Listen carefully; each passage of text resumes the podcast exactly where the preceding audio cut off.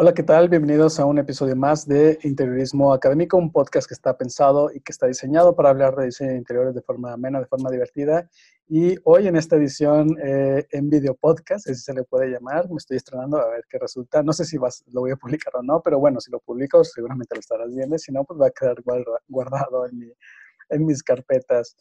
Este, pues bienvenido, bienvenida. Si es la primera vez que llegas a este podcast, pues este, bienvenida y eh, te invito a que me sigas en mis redes sociales. Estoy como Joao Beltrán con doble A en Facebook, Instagram y en mi, en mi videocanal de YouTube como Interiorismo Académico también. Y pues bueno, hoy este tema, un tema interesante, un tema que eh, si lo viste, llegaste a este, y entraste al podcast porque viste el tema y te llamó la atención, pues, bien, eh, pues espero que sea un tema, pues es un tema complejo, que es, es como un, una especie de backs, back, eh, vuelta al pasado.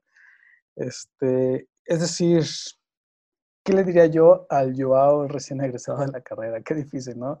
Y tantas cosas que le tendría que decir, tantos regaños que le tendría que, que decir que no lo hagas, no lo vuelvas a hacer, eso que hiciste estuvo mal o esto que hiciste estuvo bien, sigue haciendo así. Es decir, termina la carrera y ahora qué sigue, ¿no? Eh, que eh, de hecho e, e, este podcast es como una especie de todas esas preguntas que muchos de mis alumnos, eh, mis alumnas me hacen realmente, me preguntan, profe, maestro, ¿y ahora qué? Ya voy a terminar la carrera, ¿qué sigue? Este, no sé qué hacer. Eh, en realidad, cuando uno sale de la carrera, tiene un montón de dudas, un montón de incertidumbre sobre qué sigue, ¿no? ¿Qué, cuál es el paso que debo, debo hacer? Ya estoy listo. Muchas veces se les nota esa es eh, esa duda de, ¿estoy listo para el mundo real? ¿Estoy listo para enfrentarme a un cliente real? Eh, este, ¿Salí con los conocimientos suficientes para poder enfrentarme a esa, situación real? Y la verdad es que creo que nadie estamos preparados para los clientes, ¿no? Cada cliente es muy diferente, no, hay, no, es como que digas, ah, ya conocí un cliente, ya sé que sí son, van a ser todos los clientes. No, definitivamente no. Cada, cada cliente es diferente y cada vez con un cliente este, aprendemos cosas diferentes, aprendemos cosas de, cómo tratar a los clientes. Y bueno, este podcast he preparado así como varias preguntas que me hacen mis, mis alumnos, mis alumnas de forma recurrente. Este, ¿Y qué les digo yo? Entonces es como una especie de, ¿qué le diría yo a ese Joao recién egresado, a ese Joao universitario? Este, la verdad tendría muchas cosas que decirle de, de, esos temores, de esos miedos, de esa incertidumbre, de esas... Eh, equivocaciones, porque realmente yo soy un ser humano, yo me equivoqué muchas veces con clientes y lo he platicado mucho en mis webinars. Este cliente del famoso de los leones en la puerta de, la estética, este, y, hubo otros tantos, ¿no? Que no sé si en los podcasts ya los he platicado, pero en mis clases me gusta mucho platicar de mis errores. ¿Por qué? Pues porque les puede ayudar a mucho a entender cuando se enfrentan a ese tipo de, clientes o a ese tipo de, dudas, ¿no? De qué hago, tengo un cliente que no me quiere pagar o, cuánto le cobro? Esa es una pregunta del millón, ¿no? ¿Cuánto cobro? Esa pregunta me la hacen mucho. Creo que después haré un podcast precisamente de esto, de, cuánto cobrar, cuánto es lo correcto cobrar a un cliente. Y este, pues bueno, te digo, he preparado como varias preguntas que me han hecho. Vamos con la primera, que son preguntas muy buenas, la verdad. Este, la, primera, ¿cómo, ¿cómo cobro? ¿no? Que bueno, esta la dejo pendiente para un, un, siguiente podcast, que creo que es un tema bastante extenso, ¿no? Este tema de cómo cobro. Porque muchas veces es eso, eh, cuando estamos en la carrera, eh, creemos que porque somos recién egresados no podemos cobrar lo que deberíamos cobrar porque no somos profesionales. Y creo que ese es uno de los primeros errores que cometemos. Entonces, nunca menospreciemos nuestros proyectos. Hay muchos proyectos de gente universitaria que se logran construir, que cuestan millones, este, que son proyectos monumentales y que no porque fueron universitarios les, pagaron la mitad del precio, ¿no? Entonces, nunca, nunca menospreciemos nuestra capacidad creativa, esa es la palabra clave, nuestra creatividad no tiene límites académicos, ¿sí? No, no, significa que mi creatividad sea de primer eh, semestre o de, o de octavo o de, décimo. No, la creatividad no tiene eh, un nivel académico. Entonces, si tú eres muy creativo en tus proyectos y tu proyecto te gusta y es, es, es diferente, novedoso, eh, piensa en cuánto cobrarle de forma profesional. No significa que porque seas un universitario debas cobrar la mitad, ¿no? Y aquí entra un primer consejo de cuánto cobro. ya veremos cuánto, es, eh, cuánto cobrar, pero eh, yo recuerdo que mi primer cliente, de hecho estaba durante en la carrera, tuve un primer cliente que me dijo, oye, hazme un plano, como arquitecto, hazme un plano, eh, era un plano sencillo, casi prácticamente, él me lo dibujó a mano y yo lo tenía que pasar a computadora, ¿no? Con el CAD.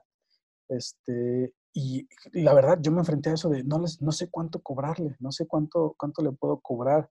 Y pregunté a algún amigo, a algún arquitecto, oye, ¿cuánto puedo cobrar por este proyecto? ¿Cuánto puedo cobrar por este plano? Y, me dijo, no, pues puedes cobrar, no sé, 100 dólares, ¿no? Eh, este, o 200 dólares, o 500 dólares, la, cifra que he decidido.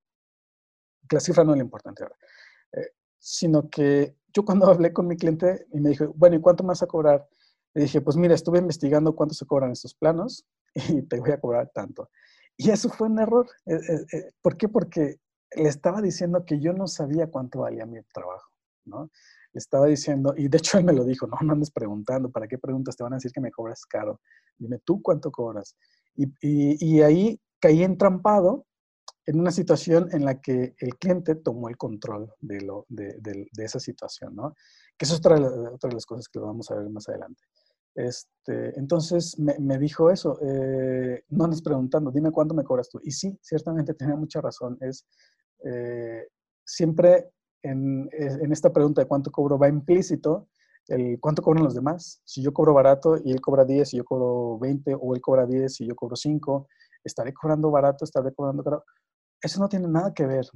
A lo mejor él trabaja al doble, a lo mejor los gastos para gestionar su oficina de esa persona son más caros este, y que los tuyos. Entonces tú a lo mejor te puedes bajar un poco de precio, pero porque tus gastos operativos son menores.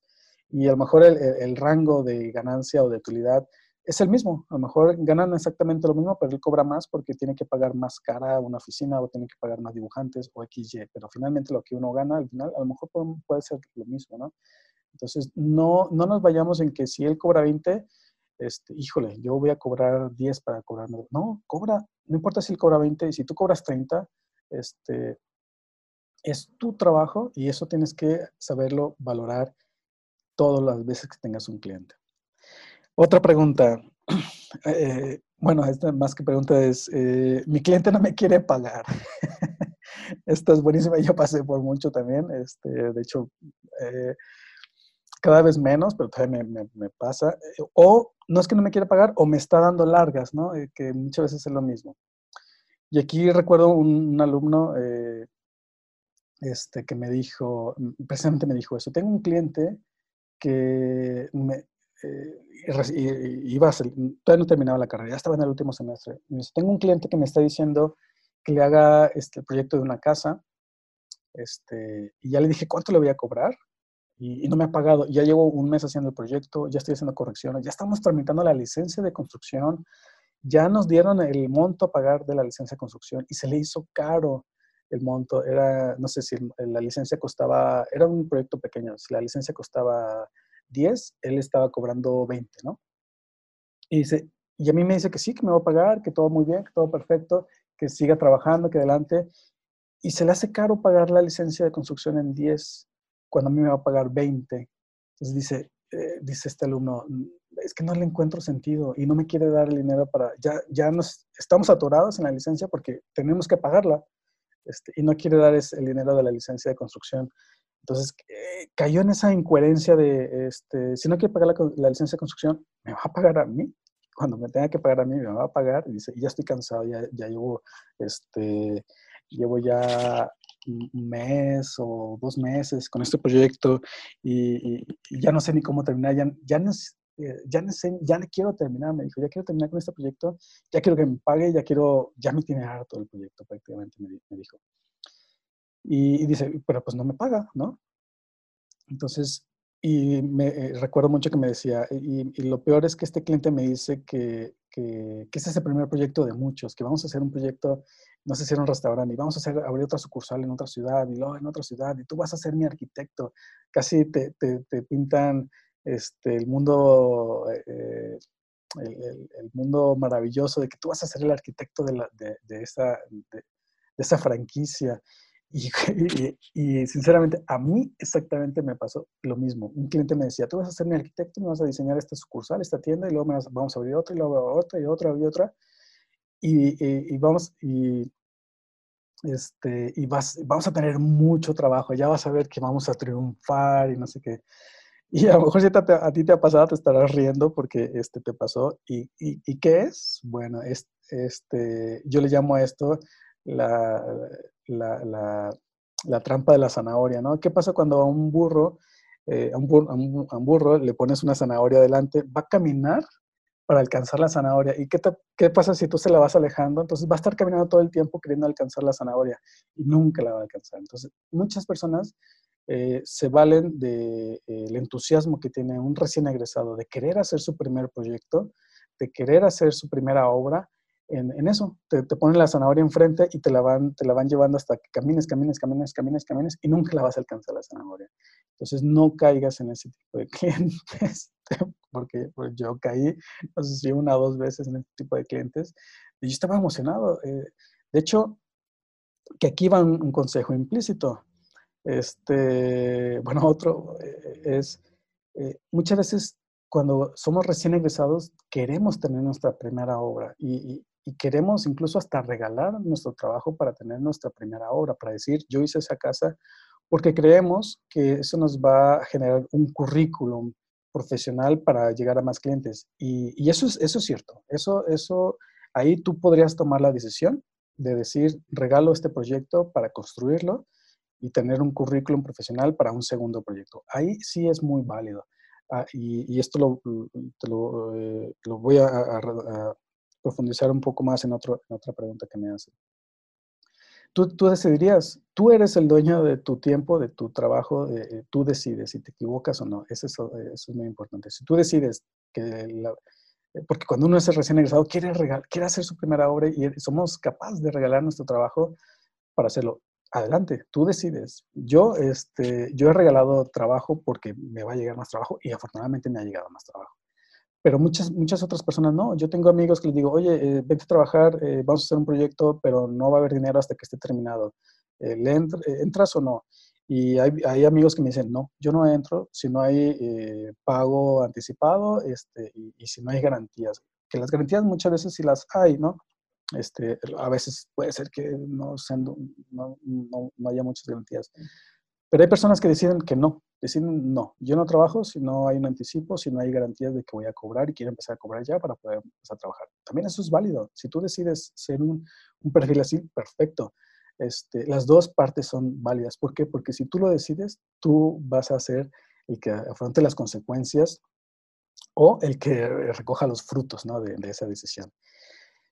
Luego, eh, en otra pregunta que tengo mis apuntes, ¿Cómo sé si a mi cliente le gusta mi proyecto? esta, este, esta pregunta también me la, me la hacen mucho. La verdad que ya sea de arquitectura, de interiorismo, de diseño gráfico, de industrial, ¿cómo saber que nuestro, nuestro proyecto le va a gustar a nuestro cliente? Eh, no se sabe.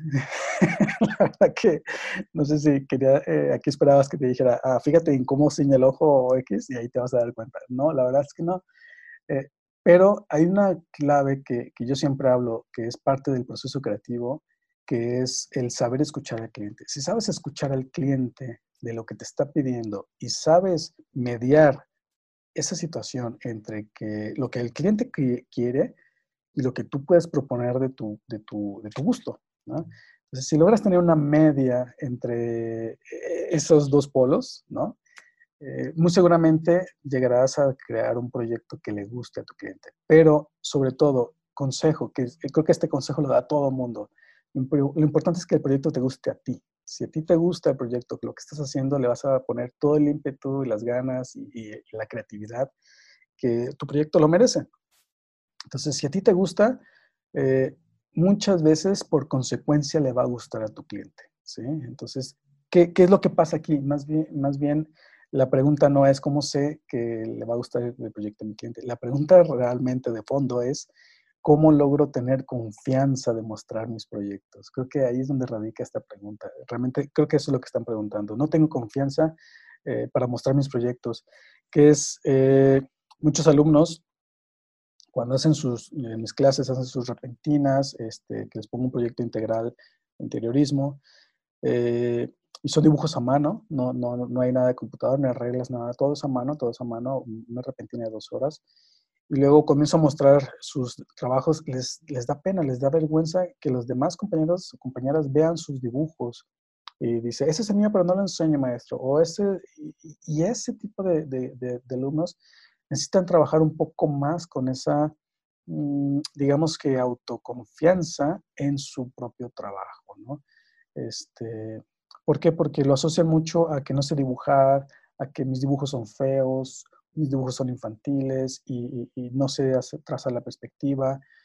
E, eso es otro tema, eso es un tema más académico de, tus, desarrollar tus habilidades o tus competencias de dibujo que el no tener confianza, ¿sí?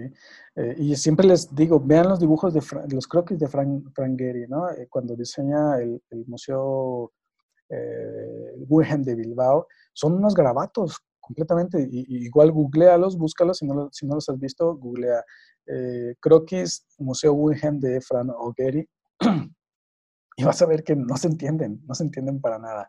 Pero cuando ves la fotografía del, museo ya terminado y ves el croquis, los pones a, un lado uno y otro, te das cuenta que tenía mucha lógica y encuentras el museo en el croquis. Entonces, no necesariamente que sepas dibujar o no, tienes que trasladarlo a ese, e, ese le gustará a mi cliente el, dibujo, el proyecto. No, tienes que mostrar tus, tus proyectos con toda la confianza de que a ti te están gustando. Si eso está ocurriendo, créeme que a tu cliente le van a gustar y aquí es algo muy importante, que es uno de los puntos que voy a ver al final, que es saberle trasladar la idea de tu proyecto al cliente, que vendas, que vendas el proyecto con ímpetu. Luego, este, bueno, eh, mm, tenía aquí, aquí, más, más preguntas, pero creo que ya me, me voy a ir directamente a, básicamente es eso, ¿no? Eh, eh, eh, eh, a esas inquietudes, a tener esas inseguridades de mostrar nuestros primeros proyectos, ¿no? Porque cuando muestras el primer proyecto y a tu cliente le gusta y dice, wow, está, muy padre, me gustó, lo vamos a construir, lo vamos a montar, ahí es donde vas tomando confianza. Muchas veces a lo mejor el primer proyecto, a lo mejor sí, ahí vas con muchos miedos le gustará, no le gustará, estará completo, lo va a entender. Yo muchas veces más bien me pregunto en que si van a entender el proyecto, ¿no? Voy con mis croquis que, entiendan los croquis, que, el croquis represente la doble altura, que el croquis represente el material que, estoy imaginándome, porque muchas veces ahí caen muchos errores que uno eh, le dice al cliente, y a mí me pasaba mucho. Vamos a poner piso de madera. Uh, no, madera no, madera se va a mojar, se va, eh, eh, se va a hacer vieja, se va a pudrir, se va... y empiezan a, a tirar tu idea por, por, por, el suelo, ¿no? De no, no, no, no, no, no quiero madera, no quiero madera, no quiero estarla, tener que lijarla cada, cada año, no quiero estarla cambiando, mantenimiento, uh, no, va a salir muy caro. Y, y, y, a lo mejor lo que yo quería decir es, vamos a buscar un material plástico, que ya los hay, que simule la madera, ¿no? Que no te cause nada de mantenimiento, pero que se vea acogedor como la madera, que, que parezca madera. Entonces, ahí era como saberle llegar al cliente para trasladarle tu idea.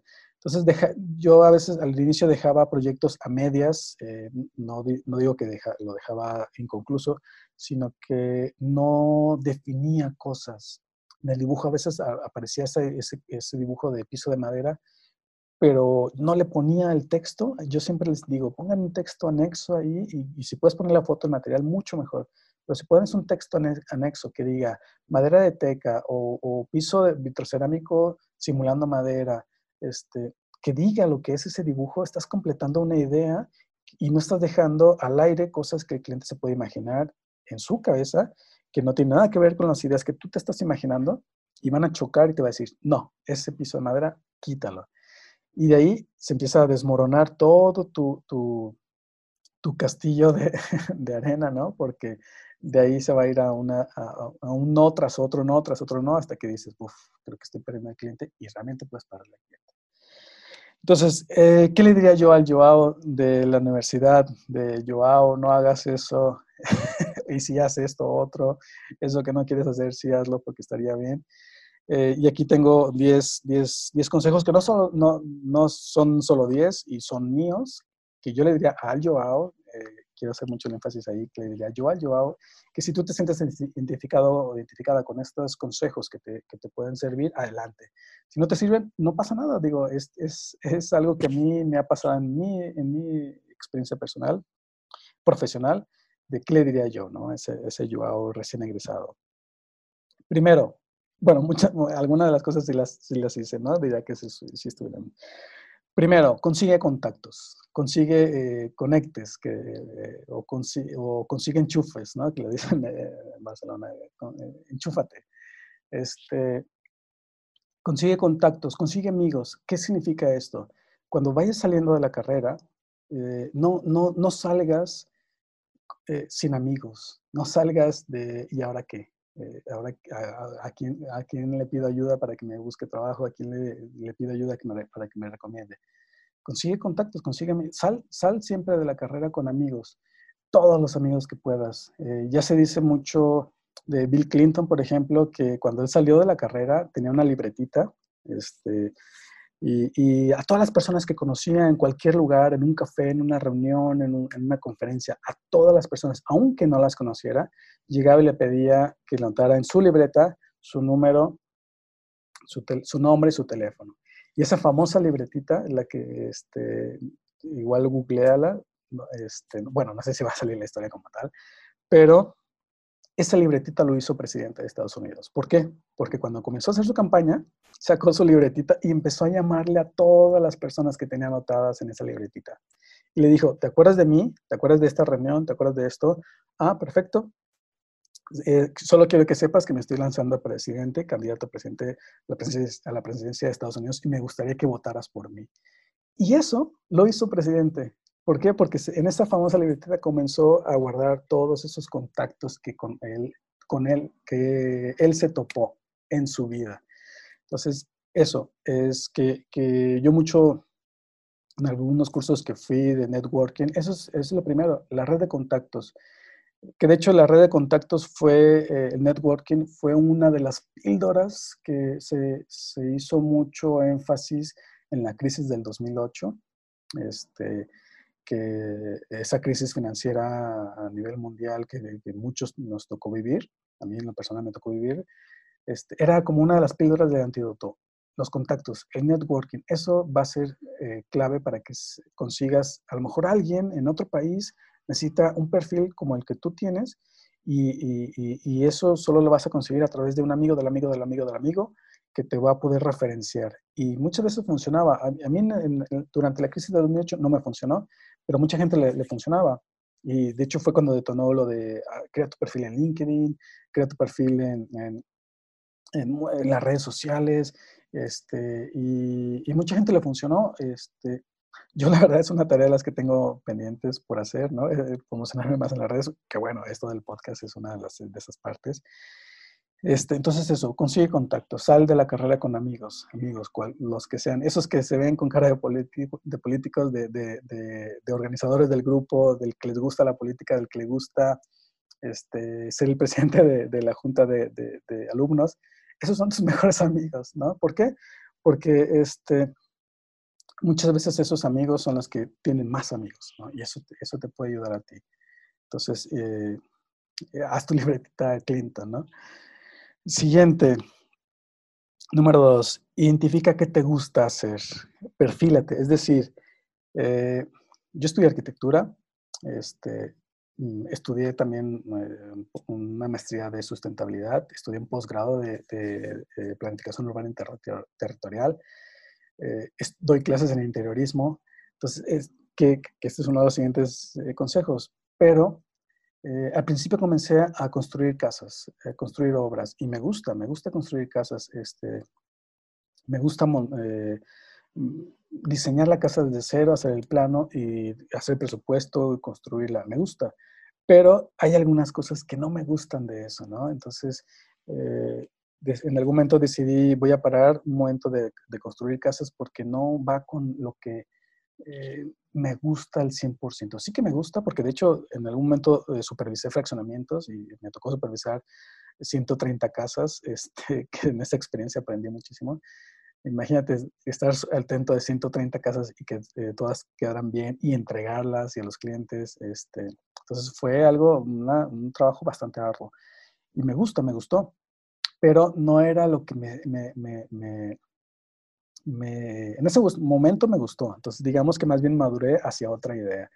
Entonces poco a poco me fui perfilando más hacia hacia trabajo de gabinete, más hacia trabajo de oficina, de hacer proyectos donde hubiera menos riesgos, donde hubiera este, eh, menos esfuerzo, digámoslo así, sino que más esfuerzo intelectual de dibujar, de proyectar, de hacer el render, de hacer la propuesta. Y poco a poco he ido cayendo a esto del interiorismo que me, está, que me gusta, me, me llena, ¿no? Hacer un proyecto ya más de montaje, más de causar sensaciones en las personas. Y es todo esto que enseño, ¿no? Actualmente de, en mis cursos, en mis clases en el diplomado. Entonces, un poco perfílate. ¿Por qué?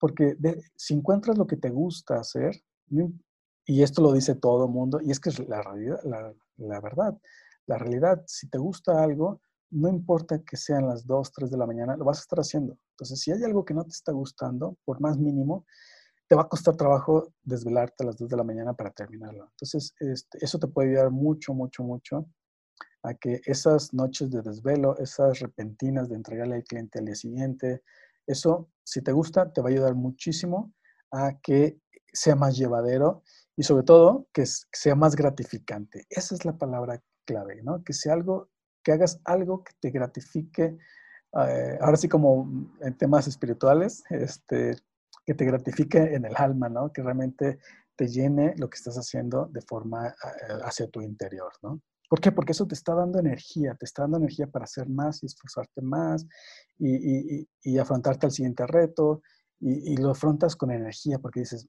me gustó, fue pesado, pero el final, el producto final me gustó y así voy adelantando y me gusta, ¿no? Entonces, este, e, es eso. Siguiente. Eh, diversifica. Uy, este, este es buenísimo. Y aquí es donde voy a hablar eh, de cómo viví yo la, la, crisis del 2008, ¿no? Que este, me tocó vivirla a mí con mi mujer en Barcelona, cuando estábamos estudiando la maestría y que se vivió muy diferente en, bueno, yo ahora estoy en México, se vivió muy diferente en cada país, se vivió muy diferente, ¿no? Y en cada sector, y en cada, todo el mundo fue muy diferente. Pero lo que yo aprendí de un amigo en Barcelona de esa crisis fue diversifica. Este amigo era eh, un ingeniero en sistemas, de hecho él me daba mantenimiento a mi computadora, le daba, oye, tal programa está fallando y venía y me, y me, y me lo arreglaba. Este, y casualmente eh, fue uno de mis caseros en Barcelona. Entonces, él comenzó a diversificar su perfil. ¿Qué significa? Que, y él así me lo explicó, me dijo un día, es que tenemos que diversificar para cuando estemos en crisis no nos pegue tan duro la crisis. ¿Qué significa? Dice, yo soy ingeniero en sistemas, doy soporte, me hablan y, doy mantenimiento a una computadora, voy a instalar un programa. Eso me da, me da dinero, poco porque a lo mejor ahorita la gente no tiene tanto dinero para invertir en eso o pagar eso.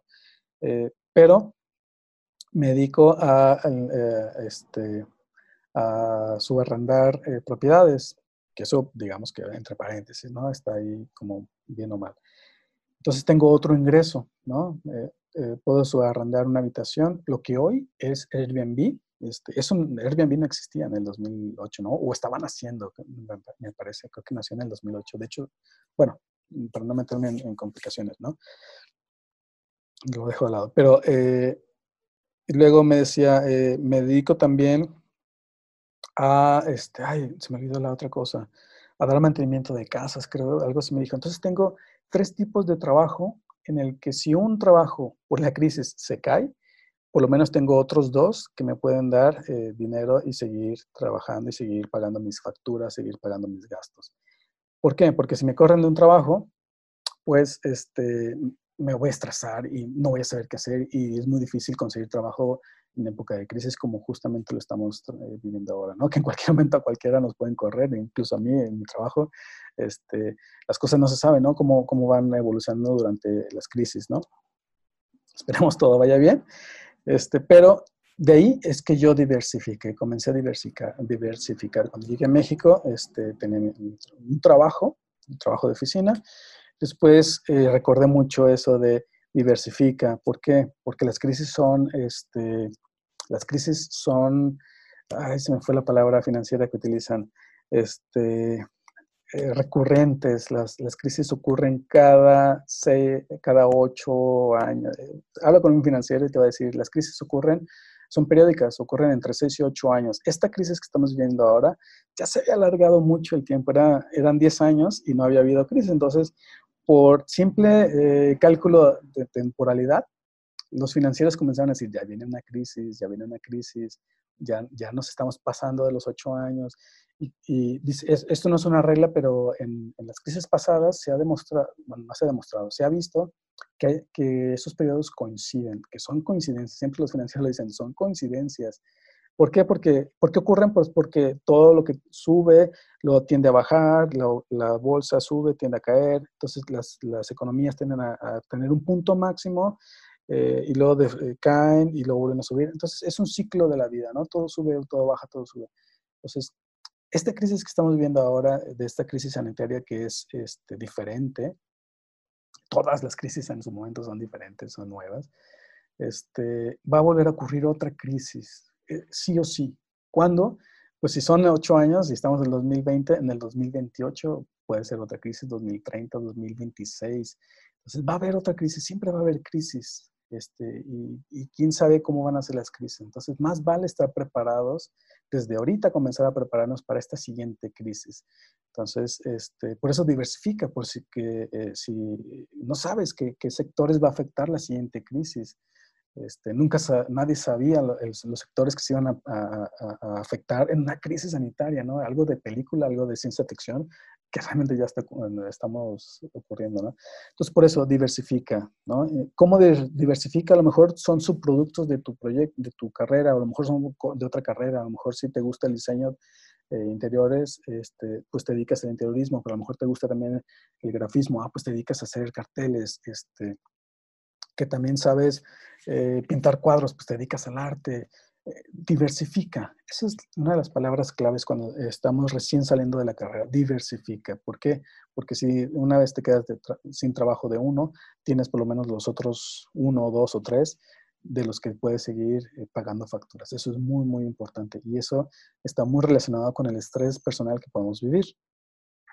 Siguiente. Decide, este, este es bueno decide si vas a regalar tu trabajo o vas a invertir en regalar tu trabajo. Este es un tema muy, muy controvertido porque, una, eh, muchas veces cuando comenzamos en la carrera no tenemos ese feeling para detectar que un cliente nos va a robar nuestro trabajo y, y, eso nos pasa a todos, a todos hasta que aprendemos a no cometer el error. Eh, a mí al principio me, iba con un cliente, iba con el plano, y mira, esta es tu casa, Así, así, así. Ah, ¿te gusta? ¿Te gusta? Ah, sí, perfecto. Este, me gusta. Eh, solo que hay que corregir aquí, corregir allá. Ah, perfecto. corrijo, te lo mando el lunes este, o el viernes y, liquidamos. Ah, perfecto. Y ahí entra el tin, tin, que te dicen, ay, ¿me puedes dejar estos planos? Y dices, por quedar bien, dices, pues, ¿qué más da? Dices, sí, te los dejo y ya te mando corregido el otro. Error. ¿Qué es lo que pasa ahí? Que nunca te vuelven a llamar, este, nunca les vuelves a mandar la corrección, ya no les interesa y, les, empiezas a cobrarle y el cliente ya no te contesta. ¿Por qué? Porque ya está construyendo la casa con el plano que le dejaste en esa primera cita. Puede, puede pasar, este, a mí me pasó, me pasó algunas veces y amigos les pasó y, y, y, aunque lo sabíamos, nos ha vuelto a pasar y aunque quieres evitarlo, te va a volver a pasar. Entonces es muy difícil, ¿no? Este, es muy difícil eh, tener la madurez para evitar ese tipo de cosas. Este, por eso yo muchas veces digo a, mis alumnos, ve con los croquis, ve con los dibujos hechos a mano, eso no se puede construir.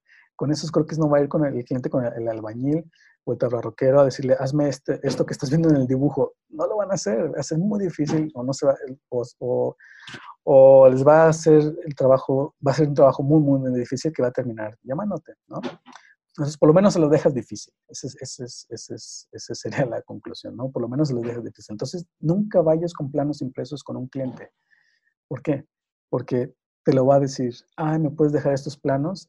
Y si tú te armas de valor, que esa es otra parte, tú te armas de valor, le dices, no, te mando ya el que esté corregido. y, ahí te plantas. No. Y eso tiene mucho del carácter de trato con un cliente y eso es uno de los puntos que vamos a ver. La otra es, decide si quieres invertir en regalar tu trabajo. También eso es, válido. Yo he tenido clientes que eh, me hablan de urgidos, ¿no? De, oye, necesito entregar para mañana o para el lunes y estamos súper atorados, súper atrasados con el trabajo, no lo podemos sacar, no vamos a alcanzar y tú, este, ayúdanos, echando la mano, ¿no? Y tú dices, va, perfecto, este, pero y cómprame barato o, X, ¿no? O cóbrame bien. Este, y luego a veces sabes que este, que este, cliente no te va a pagar hasta que él cobre. Entonces, o, y, y, a veces sabes que él, él, va a cobrar un año, un año después, seis meses después, tres meses después. Entonces, tú decides si, si, le, si entras y dices, va, te echo la mano, te ayudo a salir, este, y si logras identificar esta situación, dices, bueno, en vez de cobrarte 10, te cobro 12, un poco por el financiamiento a un año o dos, y te lo regalo. Y yo he hecho eso, pero a veces eso me ha causado problemas, este, porque me dicen, no regales tu trabajo. Yo no lo estoy regalando, estoy invirtiendo porque sé que esta persona me puede volver a dar más trabajo. Entonces, a veces me he arriesgado, a veces ya nunca los he vuelto a ver y y eso que invertí, es como una inversión, eso que invertí no salió, pero ha habido otros muchos que me vuelven a llamar, ¿no? Entonces, cuando me vuelven a llamar en una misma situación, oye, ¿qué crees? Tenemos otra urgencia otro proyecto, me hablan un año después, y te debo aquello del año pasado, ¿verdad? Yo sí, pues mira, vente, te pago el de del año pasado y te doy un anticipo para que me ayudes ahora con este nuevo. ¿Por qué? Porque saben que los vas a sacar del apuro, saben que pueden confiar en ti para sacarlos del apuro. Saben que si tú dices, te lo entrego el lunes, lo entregas el lunes. Así tengas que no dormir nada. Tienes que, si le dices, te entrego el lunes eh, a las 2, a las 2 o una y media le estás entregando. ¿Por qué? Porque eso habla de profesionalidad y habla de que pueden confiar en ti.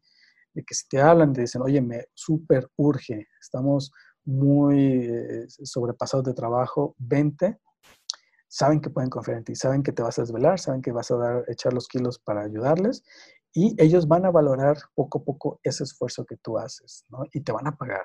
Cuando haya que pagar, haya que repartir el pastel, te van a hablar, hago 20, ya está tu cheque. Perfecto, voy para allá. Y te van a pagar con gusto y tú vas a cobrar con gusto, ¿no? ¿Por qué? Porque dices, yo aposté en ti y, bueno, se lo vas a decir, pero vas a decir, yo aposté en ti y mira, estoy cobrando mi inversión de hace un año.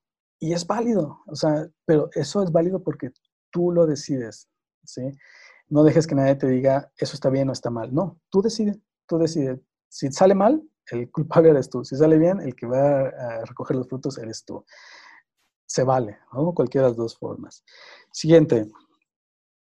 Eh, haz alianzas. Uy.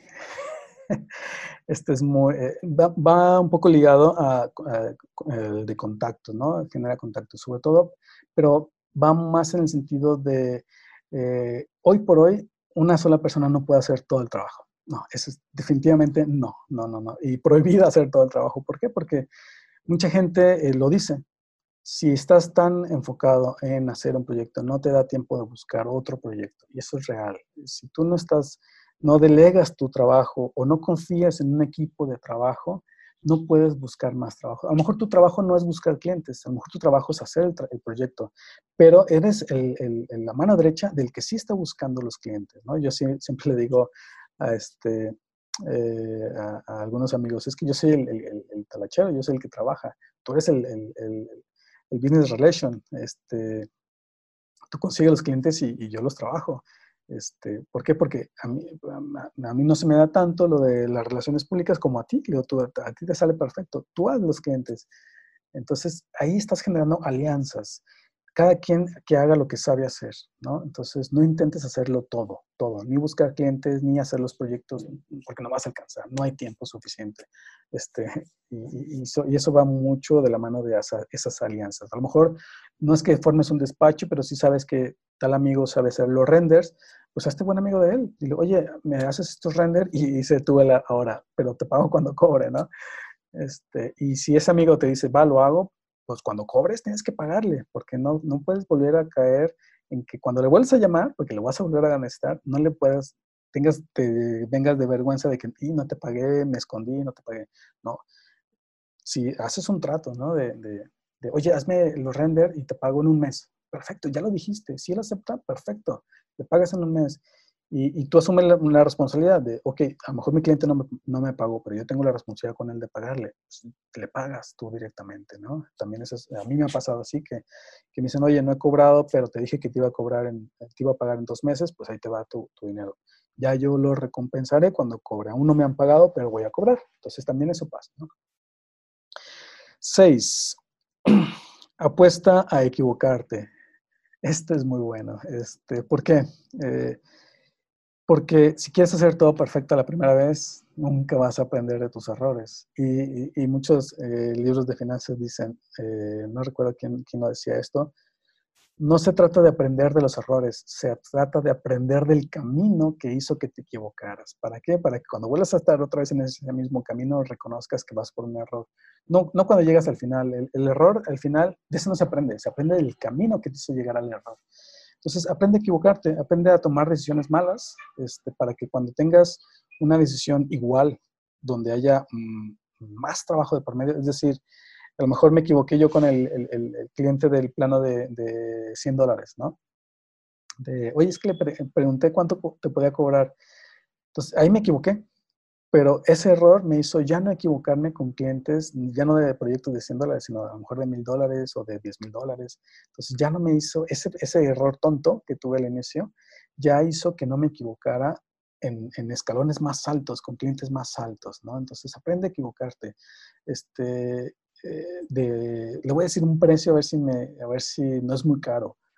Pues equivócate, es muy caro, ¿no? Es mejor que seas caro, porque luego a mí me pasado también que dices, creo que, lo voy a cobrar 10, pero creo que es caro. Y cuando le dices 10, luego te dicen, ay, pensé que iba a ser más, más caro. Y dices, ay, ahora resulté barato, ¿no? Entonces, pues ni modo, me equivoqué. Aposté a la baja, yo pensando que estaba apostando a, a lo alto, ¿no? Entonces aprende a equivocarte, ¿no? Eh, y aprende del camino que te hizo llevar llegar a esos errores. Siguiente. Ah, este es buenísimo. bueno, es que todo, ¿no? Ve al extranjero.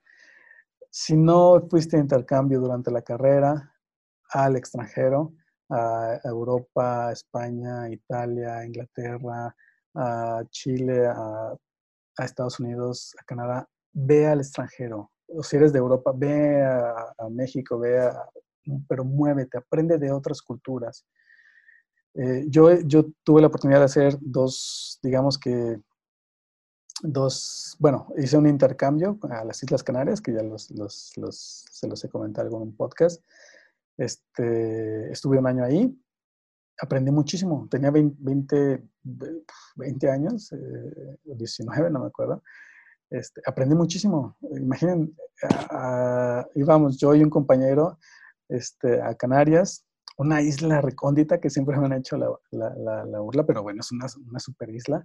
Este, porque dicen que está muy lejos, y la verdad sí estaba muy lejos de, la península, este, pero precisamente por eso nosotros nos sentíamos en el, en el punto más lejos de casa, ¿no? Y eso nos, daba, nos ponía muy nerviosos, era como, ¿qué vamos a hacer tan lejos?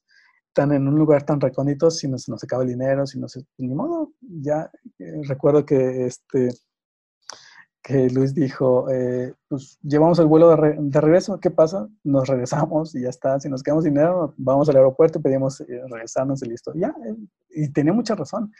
Este, y luego tuve la oportunidad de hacer mi maestría está en Barcelona, que ya también se los he comentado, este, y aprendes muchísimo, sobre todo si tienes amigos mm, extranjeros, ¿no? Si tienes un amigo alemán, un amigo suizo, un, argentino, este, brasileño, de todo aprendes, aprendes muchísimo, aprendes, este, yo estando en Barcelona, estuve un tiempo, tres meses, me parece, en un despacho donde regalé mi trabajo porque quería aprender y estuve con un brasileño, con un alemán y aprendí muchísimo de ellos, aprendí ese carácter, que, debes de tener a la hora de estar trabajando en un proyecto con un equipo de trabajo, ¿no? Entonces, aprender de otras culturas es muy, muy enriquecedor, ¿no? Y, te ayuda mucho a conocer tus límites, a conocer nuevos límites que no te habías planteado nunca. Siguiente. Ah, ya lo perdí. Especialízate, que va muy ligado a decide este, eh, eh, qué te gusta, ¿no? ¿Por qué especialízate? Porque no podemos ser el arquitecto que haga todo. todo. No podemos ser el interiorista, el interiorista que haga todo. Si tu trabajo es perfecto, hacer maquetas, hazlas, dedícate a eso. Si tu trabajo es hacer renders, dedícate a eso. Yo conozco personas que ganan muchísimo dinero solo haciendo renders, ni haciendo el proyecto, sino haciendo el render del proyecto.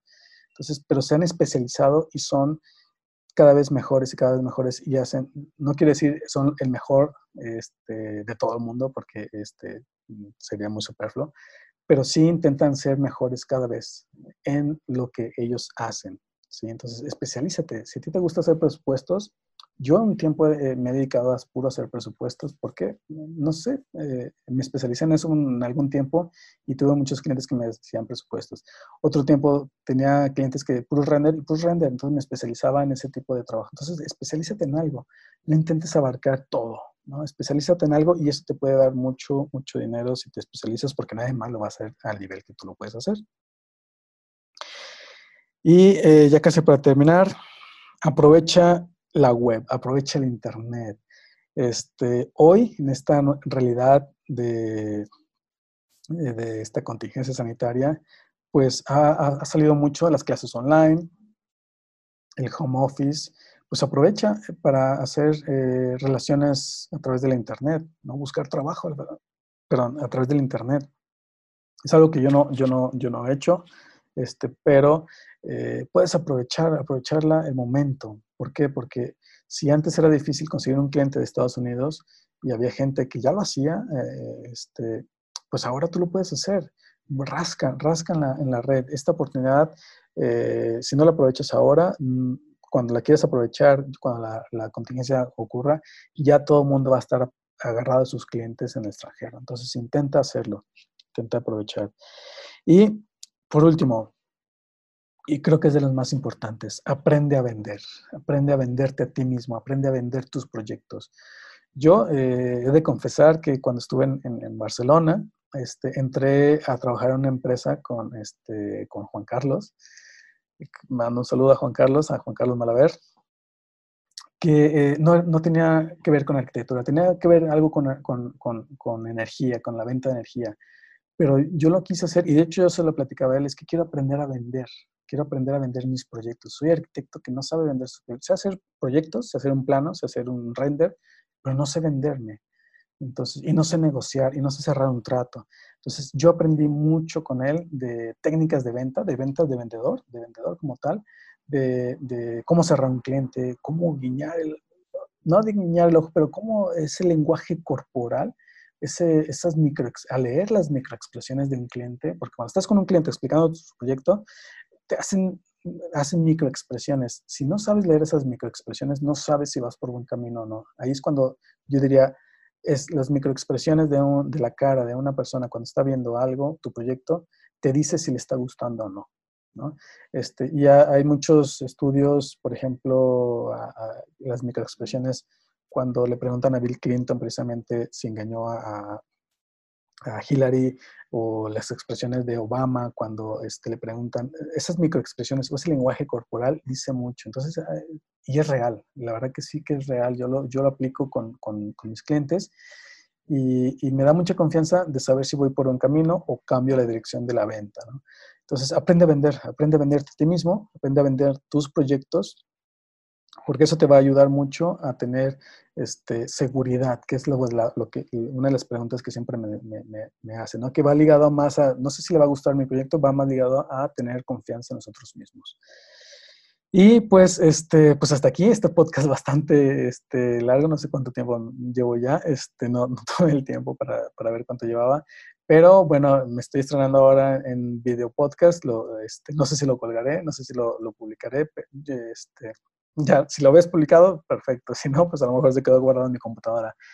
Pero bueno, espero te haya gustado, espero te sirvan estos consejos. Es lo que yo le diría a ese Joao de, eh, universitario, este, este tema, termine la carrera y ahora qué sigue, ¿no? La verdad que creo que eh, muchos de mis alumnos, de mis alumnas se lo preguntan, ¿no? Cuando, cuando ya le digo, felicidades, eh, tu proyecto estuvo genial, estuvo perfecto, ya puedes salir, ya te graduaste, se les viene la felicidad, pero luego se les viene esa cara de, ¿y qué sigue, maestro? ¿Qué, cuál, es el paso que tengo que dar ahora? Bueno, yo te aconsejo esto, sobre todo intenta no salir, eh, sin amigos, intenta este, eh, trabajar antes de salir, porque eso te va dando relaciones, eh, que es una de las cosas que te digo. Y pues nada, espero te haya gustado este podcast. Este, ya, ya lo saben, no, este, síganme en mis redes sociales. Estoy como Joao Beltrán con doble A en Facebook, Instagram, en mi canal de YouTube, Interiorismo Académico.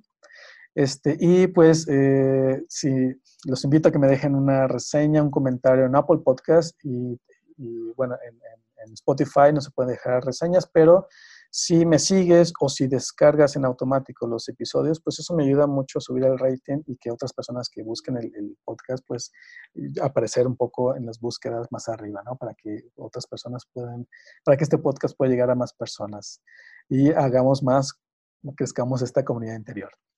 Pues bueno, yo soy Joa Beltrán y te agradezco mucho haberme escuchado y ya lo sabes, este, los espero aquí en este podcast Interiorismo Académico. Hasta luego, que estén bien y pues hasta la próxima.